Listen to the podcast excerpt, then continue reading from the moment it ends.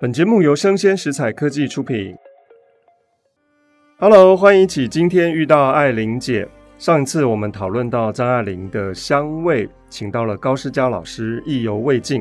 那我们今天特别请到一个跟高诗佳老师一样厉害的活药学教授侯冈本老师，他专精精油、花香种种，哈，他有一种奇幻的炼金术。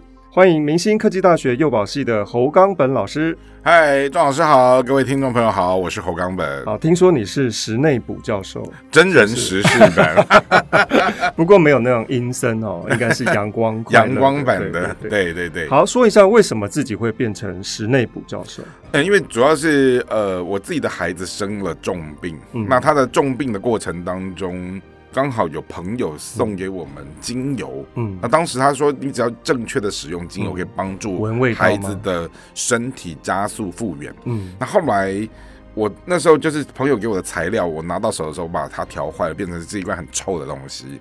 那你自己调？对他，他他他给我材料，我自己调，然后就调成了一罐非常臭的怪东西。那之后我孩子就痛恨那一个怪东西。之后在一个很奇特的因缘际会的过程当 中。嗯我本来就是小孩子重病又不能去探视，因为疫情期间，我就在家里种花种草，就种出了绿手指，就拿到了园艺治疗师的证照。那后来园艺治疗师的课程结束之后，下一期要开芳疗。后来我想说，那去报名那堂课的目的，只是要去把那一瓶调臭的精油救回来。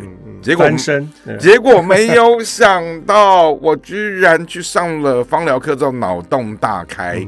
因为芳疗是集合了很多种的专门的学科在里面，对。可是本人居然可以用我的唯一专业叫做导演的场面调度，嗯，我用场面调度把浩瀚的整个精油世界就是另类的悟通它这样子。哎，那真的是一个学问哎，是它的比例啊什么的，是那各种各样的特质。我后来居然用导演学的概念去把它搞懂了以后，然后老师也觉得这个东西还蛮神奇的。嗯、好，所以请冈本老师来呢解读张爱玲，真的是一个非常另类的角度哦。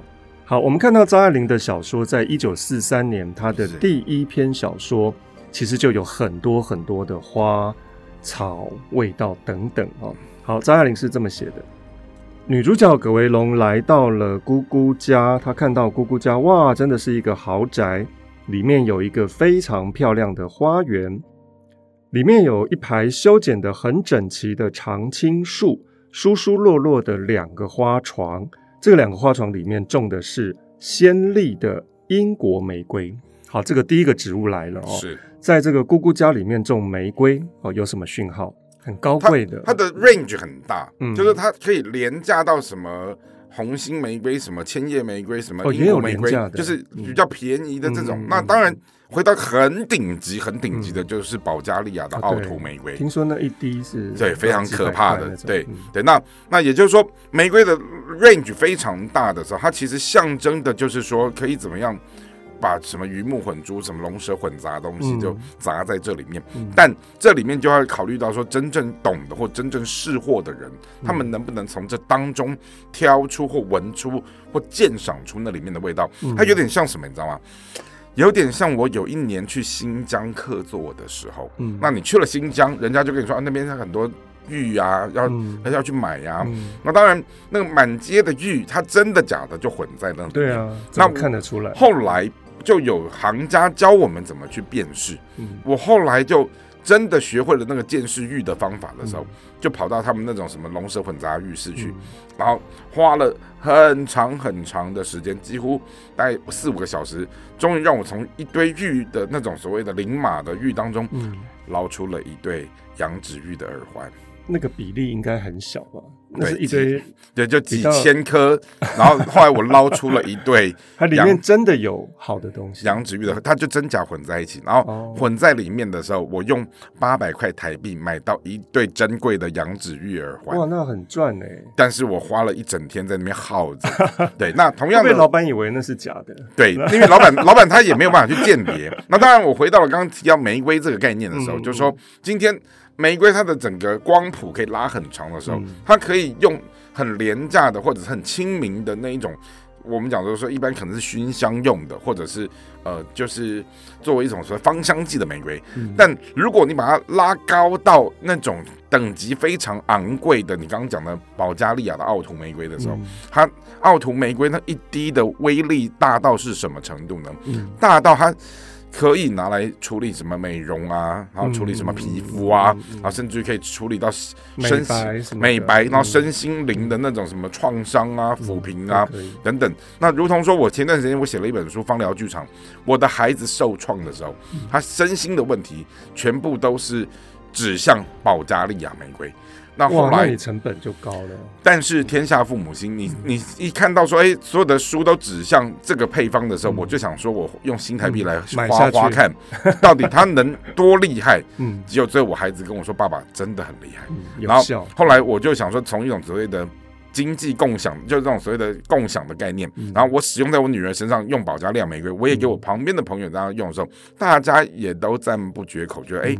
玫瑰很棒，但确实你说拿什么英国玫瑰啊，或者是什么呃千叶玫瑰啊，嗯、或者是英国玫瑰是比较相对等级没有那么高，高但是它的味道它相对的也就没有像保加利亚玫瑰那么的尊贵，嗯、对，它就比较是属于平民化的或亲民化的东西。哦，是是是。所以原来这个英国玫瑰若指的是梁太太的话，我们就可以看到梁太太她的出身其实也并不好，但是。因为她嫁给了一个有钱的男人做四房啊，所以呢，后来她就发达了。是。在庭园里面种的英国玫瑰，可能张爱玲就暗示着梁太太她的出身并不好，但是她为了想要外表看起来仍旧有一个所谓的玫瑰的假白样，对。对，所以所以就那个假白样还是得有，但它里面实质内容东西你就不是奥图玫瑰，就不是保加利亚那个等级的，对。好，我们看到这个花园里面还有另外一个植物，是这个花园里面只有一颗的。通常我们会把这株植物认定就是女主角，叫做葛维龙。那是一株杜鹃哦。这个杜鹃在花园里面只有一颗。哎，杜鹃好像大家平常不太闻它的味道，但是杜鹃它其实是一个比较，我觉得它算是春季的那种很清明很漂亮的。对，那因为我刚好全台湾。杜鹃花的大盘商的花农是我的学生。哦，是啊，对，那后来他也跟我讲说，老师，我以前在种花之前，嗯、我是在搞设计的，嗯，后来家里叫我回去帮忙种花的时候，他才发现，老天爷，我做花农赚的比做设计的多好多倍，啊。后来他就乖乖的回去种花，那最后他有提到说，杜鹃这个花，它其实它可以放在像我们一般的那种街道，嗯，所谓的街道看，对，然后它看起来。CP 值也高，但是香味没有那么没有什么香味，但是它就是外表看起来很漂亮。就像说我自己魔药学，我自己在试很多的花，在酿香水的时候，不瞒各位讲，香水百合拿来当花闻很香，可是酿成香水反而没没有什么味道，但它的颜色极美。对啊，那为了保留住你的颜色，我只好来救你的味道。嗯，对，那反而是玫瑰花，你拿什么玫瑰来酿，它都是香的。对，对，那就是把，白的玫瑰、什么红的玫瑰、紫的玫瑰，它的它的本体，它本身的结构就是好过你们这些什么其他的花了。所以也就是说，我们站在一个精油的世界在看花系精油，好，我们就把它想象成什么什么女一、女二、女三这样一字排开。好，只要有玫瑰，然后特别是。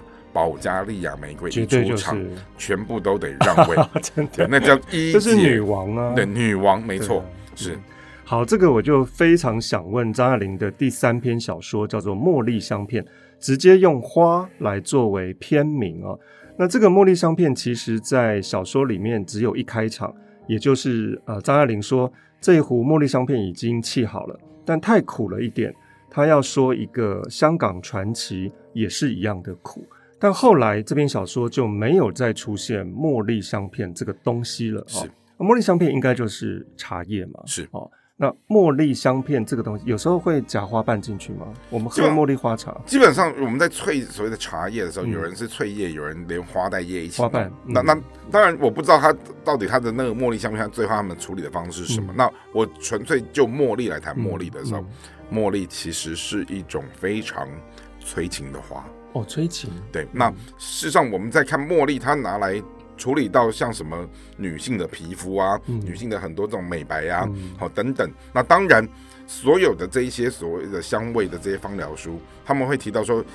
如果你要放催情配方的时候，茉莉是一个很重要的关键。嗯，对。那我试过，我也真的也不瞒大家，我去做过那种什么春药级的那种什么精油啊、壮阳的、啊。哦，真的。对，然后有什么呢？那个你放茉莉，我们先岔题一下好了。有什么？岔题。有茉莉啊。重点。听说那个夜来香还是什么？夜来香还好，还好哦。对，但是如果是你要放春药级的这种茉莉是首选，玫瑰也可以用，哦、玫瑰甚至檀香，这些都是。哎，檀香不是佛教那个？对，但是我们讲说檀香也有分等级啊。嗯，好，那檀香作为一种所谓的高经济的这种植物的时候，它其实最后都是被财团垄断的。嗯，也就是说，可能是某几个财团，它就在某一块地划下来之后，它整片就是种檀香，然后檀香收成了以后，它就是等于说就是抬高那个物价，然后转卖。当然，你说什么檀香的百百种，我自己心中认为。所有的檀香站出来等级最高的是东印度的檀香，哦、对，那东印度的檀就一分钱一分货，就是你用好的东西，它生长在那样的一个水土环境的时候，嗯、它长出来到，哪怕是拿来做成各种东西，甚至于把它提炼成精油的时候，嗯、那个力道就不一样。嗯、啊，当然你刚刚前面提到茉莉，通常我们在精油的世界，我们会比较高举的可能是。埃及的茉莉或中国的茉莉，但两种顶级的茉莉花，它长在两个不一样的地方的时候，它其实呈现出来的那样的一个力道跟效果，其实也会不一样。如同说，我们去聊到世界上顶级的葡萄，它一定是长在日夜温差极大的地方。嗯、但日夜温差极大的地方，就要来看它是哪里的葡萄。嗯、比方法国的葡萄，欸、我吃过新疆的，超好吃。对它，因为新疆的吐鲁番的葡萄是。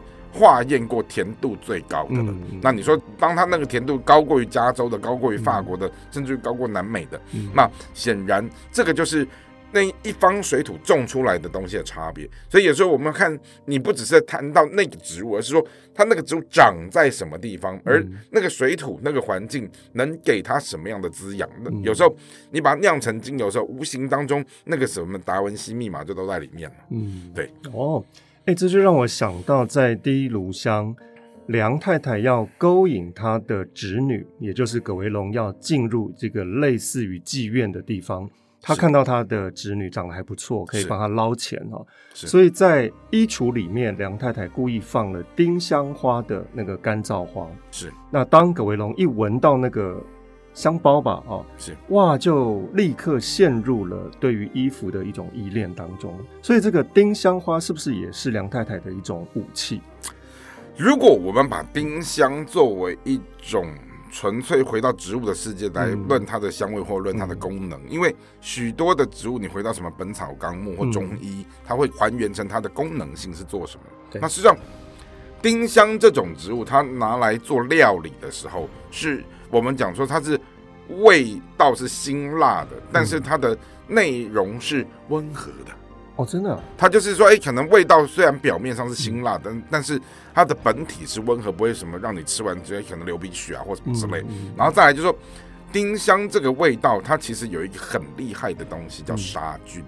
杀菌，对，它的那个杀菌力是极强的。像前一段时间我们那个什么疫情很严重的时候。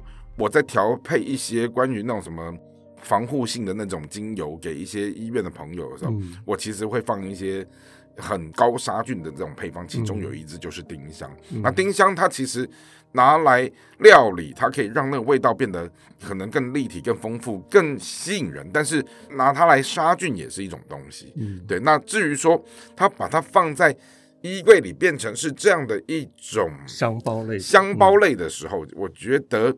是不是有带出什么样的一种另类的不一样的寓意？我觉得它还可以值得再去进一步的探索。嗯，也就是在茉莉当中含有情欲，那丁香呢，可能是一种更辛辣的这种调味。但它的辛辣是一个吃起来辣，但骨子是温和的。嗯，和的。你说它的那个对于身体的热啊、燥啊，对，它比较是温补的东西，它不是那种吃完之后可能气孔流血啊或什么，它其实是一个。算是比较友善的一种辛辣的植物，嗯，对，因为不是每个辛辣的东西吃起来都可以这么的温和，嗯，对。那好比说像什么芥末啊，或者是肉桂呀、哈胡椒啊、辣椒这些东西，他们吃下去的那种刺激感跟辛辣感，对。但是我觉得我蛮赞赏的，就是说，哎，如果我们把这些植物还原成人的个性的时候，哎，一个很辣的外表的人，他其实里面可能是一个很温和，或者是哎，其实还蛮。内向的，只是它外表是一个样子，它里面是另外一个样子。嗯，对，植物的世界有两面，对，跟人的世界很像。对，好，我们就用这样的角度来重新的解读张爱玲小说里面的梁太太或者是聂传庆，应该会有一些新的心得哦。是张爱玲的名篇《红玫瑰与白玫瑰》，刚才冈本老师已经提到了玫瑰，那为什么张爱玲要在这篇小说里面用红色跟白色来描述女性的个性，以及呢，我们看到里面有一个角色是法国妓女，她在做生意之前要喷廉价的香水。是，嗯，基本上我们回到玫瑰的概念去看的时候，嗯、红色的玫瑰象征的也许就是爱情，也许就是这种热情的东西。但回到了白色的玫瑰，它可能象征是比较淡雅、素雅的概念。那不瞒各位讲，这几支玫瑰我都酿成香水过。嗯、那红色的玫瑰出来的力道，仿佛是一个很凶悍的女子，所以它们味道都不一样。味道出来的时候，它的颜色跟它的气息隐藏出来，嗯、那个里面的东西是收到的人跟我讲说，哇，红色的那一只感觉很强悍，但是就是一个百分百的玫瑰。哦、那白色的那一只很奇特，是白玫瑰酿出来其实有一点淡淡的绿色。哦，真的啊？对，白玫瑰酿出来是。白里透一点点淡淡极淡无比的绿色，嗯，嗯，但是它的味道就显得温和许多，嗯、就是你会觉得它非常的不那么主动，然后比较亲切，嗯，甚至于它感觉比较好相处，嗯，对，然后不会让像红色的玫瑰那个整个爱恨如此的分明，那、嗯、光颜色看也是这样，然后味道也是这样，嗯、好，那使用者可能有的人就个性就哦，他喜欢这样的味道，但也许另外的人他就觉得哦，红色的这种玫瑰的味道我受不了，嗯、但白玫瑰我可以接受，对对。对。对在张爱玲的设定上，红玫瑰是热情的哦，比较接近于淫荡一点的。是，那白玫瑰就是比较圣洁的，属于家里面的贤妻良母这种妻子型的。是，是，是，是，但是在整篇小说呢，红玫瑰最后变成了圣洁的妻，白玫瑰最后变成了出轨的别人的情妇。所以，以张爱玲的角度来看，红玫瑰跟白玫瑰其实它是混杂在一起，也并不是由男人所决定的。是，那它的味道，我想应该在中介的地方有一种模糊性。其实我们刚刚提到中介的模糊性，就是你不论拿什么颜色的玫瑰酿，它终究都是大概都是那个味道，就是大同小异，只是它那个小异之处在哪里？对。那当然回到了，就是说香味这个东西，如果我们讲到它有自主性，或者它是一种所谓的他者的概念的时候，如同你刚刚讲说，这个味道到底是？你喜欢的味道，还是人家喜欢你身上有这个味道？嗯，对，就像说有一些名贵的女性香水，他们就问到底是女人要买，还是男人买给他喜欢的？男人喜欢闻，对对对对对对对对对对对对 对，所以投射男性自己的欲望是没错，是对。好，在香水界里面，女生的味道，包括他们自己喜欢，以及男人闻到会比较快乐的味道。大概就是什么香奈儿五号那种是不是？呃，不一定哦。其实香奈儿它的那个味道已经算是经典款，熟女对，但是不是每个人都喜欢那个味道。它还有出什么十九号或其他品牌的。总之，于我而言，我觉得这些高级的品牌香水，它很多都是用化学东西调出来的，就不够自然。对，那如果说今天我们以香水论香水，我觉得花系的香水它确实比较能够。象征女性的角色，我们讲说花果草木，嗯，好，花果草木作为味道的时候，显然男性有没有花，我觉得其实也可以有，水仙花，或者是说，我并不觉得男生不能。用很女性的味道，因为我觉得味道这个东西，它其实它没有性别啊。对，但是后来人们在赋予它可能商品意义或价值的时候，然后才贴上这样的标签，说哦，这个东西是本味，那个很难。对，所以也就是说，事实上，其实我试过男生用鸢尾花，嗯，或者是男生用栀子花，嗯，我就觉得那个味道，你如果用的正确或用的对的话。我觉得它不会显示出这个东西好像叫做所谓的粉味，对，它是另外一种优雅的概念，对对对，对，所以也就我们把味道还原到它的一个所谓的中性的概念的时候，那只是看我们怎么去穿插，怎么搭它。对。冈本老师的产品都是自然的植物所提炼出来的哈，我觉得那个粉味几乎是零诶。但我重新再去闻一些香水柜的香水，我觉得那个粉味就好重哦。是，就那个不自然的化学，是，可能也就是佟振宝在闻到法国妓女的那个廉价香水的时候所产生的一种。啊！你怎么那么不自信？还要借由这个怪味来掩盖住自己的狐臭？是，嗯、因为这些所谓廉价香水，我年少的时候也买过。嗯，那我自己在考什么香水证照的时候，嗯、我们要去还原七大体系的香水的味道，嗯、你要把它还原出来，甚至于你要能解释它里面用了什么成分。嗯，那当然，廉价香水这个东西，不外乎就是。所谓的便宜的什么酒精掺杂了这些化学的这些香料，香料，然后香料掺杂下去之后，然后它再可能放了一些廉价的这种所谓的调色的东西，然后颜色调一调之后，它变成是一个很卖相很好，卖相看似很好，但它内容物其实没那么好。对。对，但你用在人的身上的时候，它其实满足了某一些想要身上有香味，但他不想或他没有能力。买这么昂贵的东西的时候，嗯、那事实上其实我自己在创造这些香水的过程当中，他们就有跟我讲说：“哎、欸，侯老师，从你这边提供给我们的香水，跟我们在外面市面上的落差的价钱差很大，嗯、因为。”品牌香水中间过了多少手？比如说什么广告啊、包装宣传广告，然后什么代言，然后什么百货公司的专柜的那个抽成。那你跟我就比方钟老师收藏我的香水，是直接从我家进你口袋。对啊，中间省掉多少的东西？对对。好，你刚才提到栀子花，这就让我想到张爱玲的《色戒》里面的女主角王佳芝，在她生命的最后一天，她决定要执行。他要去杀害一个汉奸的任务啊，也就是易先生。在等待易先生的过程当中，王佳芝不断的把栀子花的香水拿出来闻哦。这个是不是有一种安定的力量，让他不要自己那么紧张？其实栀子花它本身具有你刚刚提到的那种安定性是，嗯、然后另外就是它生长的季节，嗯，就是在一个可能我们讲的那种什么夏夜啊，然后在这样的一个。晚上的这样的一个芬芳的那个夜里面，那当然栀子花它作为一种香水的时候，其实它的本体带给人们的是很温和的东西，嗯，它甚至于它能降火，欸，你知道吗？嗯，就它它味道应该是淡淡的。味道还是我就味道对我来讲，就是它可调浓可调淡。那只是说你回到它的本体的时候，它作为一种所谓的清肝降火，然后 然后在这种所谓夏天的这样的一个环境当中，而这个东西给人家的味道，跟你把它转化成也许是料理，或者是也许是一种什么东西的时候，它的目的在一个所谓的我们从草药里面的概念的时候，是具备这样的功能的时候，那它。寓意用在这些主人公身上的时候，是不是真的？因为在执行一场什么样的任务的时候，或干嘛的时候，他希望能够做到所谓的降火，嗯，或者是哎，可能用这样的一个味道去寻找到那种所谓的激烈的夏天，然后可能有一个什么夏夜的那种凉风的安定感，安定感。对对，我觉得王佳芝当时一定很紧张，是因为他已经发现到自己好像爱上了易先生。易先生也好像爱上了王佳芝哦，所以王佳芝可能没有办法立刻做出一个决定，说等一下易先生头就要爆开，因为对面的那个枪管子子弹就会飞过来，他可能真的没有办法做下这个决定，所以他就在犹豫，或者说他必须要有味道来平抚一下自己的焦虑，有可能是这样子一个情形。对，所以张爱玲用了一些段落来描写。这个栀子花香水带给王佳芝的一些功能哦，是。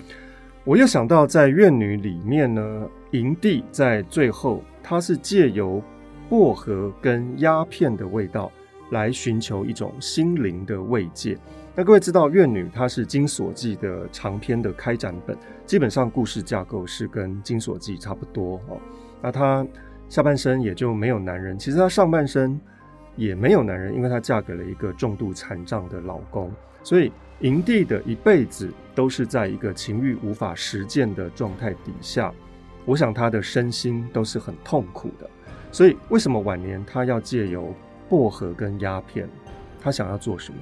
其实基本上我们以植物论植物，嗯，鸦片罂粟花它是一种看起来很美丽的一种花朵，嗯嗯、那甚至于可能昆虫啊什么，他们都很喜欢它，嗯、都喜欢。对，嗯、但你知道吗？它的味道，你如果没有提炼它的时候，它的味道是极苦的。哦、嗯。可是你如果把它提炼出来，经过了某一种温度蒸馏或什么的时候，嗯、它的味道就会香甜。然后那个香甜的里面，再加上它里面有毒素的时候，它就会带给人有某种程度的麻醉、迷幻跟刺激感。然后重点它又香甜，亢奋。对，那当然回到了薄荷的时候，哎，我身上好像有带薄荷的精油。那那个薄荷的味道，它其实是一种能够。让人瞬间有一种刺激感，嗯、对，那那个睡觉的时候，对，对。刺激感，但薄荷的刺激感它是良性的哦，对，也就是说，它跟那种有一些刺激感是会让你觉得身体热是不一样的。那当然。我们就不建议人们在冬天用薄荷。那也许夏天用薄荷可能退火，甚至于我试过，各位，我试过，你们很多人夏天带着那个什么 USB 什么电风扇，我用的天然的电风扇是薄荷精油，擦在身上凉的不得了。对啊，对，那种降火的东西，它达到了非常好的天然的，薄荷是第一名，对，天然的效果。那当然，薄荷这个东西，它如果回到了另外，我们从它的一个药物的概念，它可以除臭，它可以止痛，它甚至于可以消炎。对，像我们在处理有一些伤口或者是一些疼痛的精油的时候，我们会放薄荷的处方下去，它其实有一种镇定感。嗯，对。但是我们讲说，哎，如果说今天是冰敷或热敷作为一种概念的时候，我们就不觉得当假如你需要温补这种东西就不能放薄荷，因为会达到反效果。嗯，对，对，所以要小心使用。对，张爱玲就提到有一种安全感，她是这样说的：她抹了一点，这个她指的就是营地哦，抹了一点万金油在头上，喜欢它冰凉的，像两只拇指耐在她的太阳星上面，是外面来的人，手冻的冰冰的。指尖染着薄荷味，稍一动弹就闻见一层层旧衣服与积年鸦片烟熏的气味。他往里面煨了煨，窝藏得更深一点，更有安全感。所以这个薄荷跟鸦片是营地的一个躲藏的地方。我应该这么讲，就是说他其实不只是躲藏，他可能想用这个东西变成是一种气味的某一种服装，嗯、或者是一种保护他的，嗯、或者是。修饰它的东西，嗯、那确实，我们回到了香水作为一种能量的时候，嗯，他可以去看这个人身上缺了什么东西，嗯、我可以调什么东西回来，哦、因为有时候味道这个东西，它可以变成是一个气场。像我曾经就试过说去做那种比较具有。防卫性或者是攻击性的那种香水的味道擦在身上的时候，我就会发现那一天我身边路过的人或者是看到人，他们会有一种退避三舍，他他也不至于到退避三舍，但是他们看到你会比较害怕，会敬畏你。嗯、对，但如果你想要。调整自己是一个相对比较亲切的人的味道的时候，你就可以去调整。就像说，哎，我帮庄老师设计他个人的味道的时候，我们是去寻找中正道这个人他的个性是一个什么样子，而以至于。这样的个性有没有相对应的植物的花语来去诠释相类似的东西？然后最后我们把中正道变成一种味道的时候，而当事人闻到啊，原来我变成味道是这样，就如同哦，营地变成味道是薄荷掺杂了什么罂粟花，哦，甚至于可能中正道它可能是鸡蛋花，可能穿插了什么甜橙或什么之类的东西，那个就变成是一种味道，跟这个人好像找到了我们讲的那种对接的开机模式。对，这个 USB 找到了那个，对对，那个孔，对对对对对对对对对，非常好。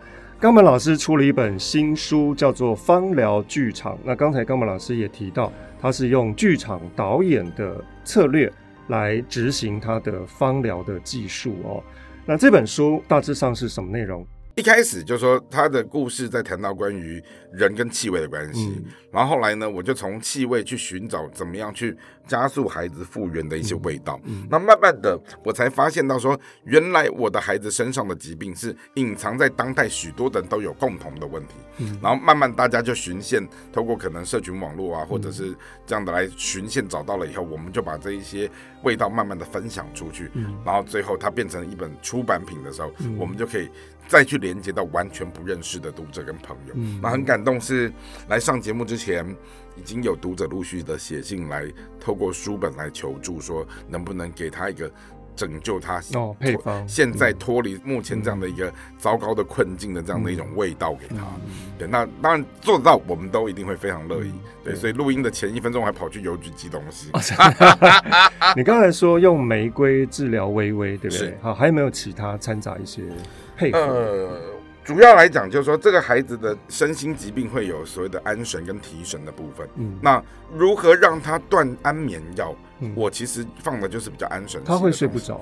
他那个时候有严重的这样的一个所谓的噩梦或者是失眠的问题。哦、那后来我们就从所谓的安神系的许多的芬芳的气味花果草木当中来去帮他调度，薰衣草吗？去寻找。那薰衣草是其中一种，嗯、那也许甜橙也是其中一种。甜橙对。那再来的话，就是我个人当时用最快的。但是也是最贵的配方是保加利亚玫瑰，但孩子他真正更喜欢的其实是依兰。他跟我讲说：“爸爸，依兰好像也是催情嘛。”对，但是依兰它其实它某种程度安定感是很高。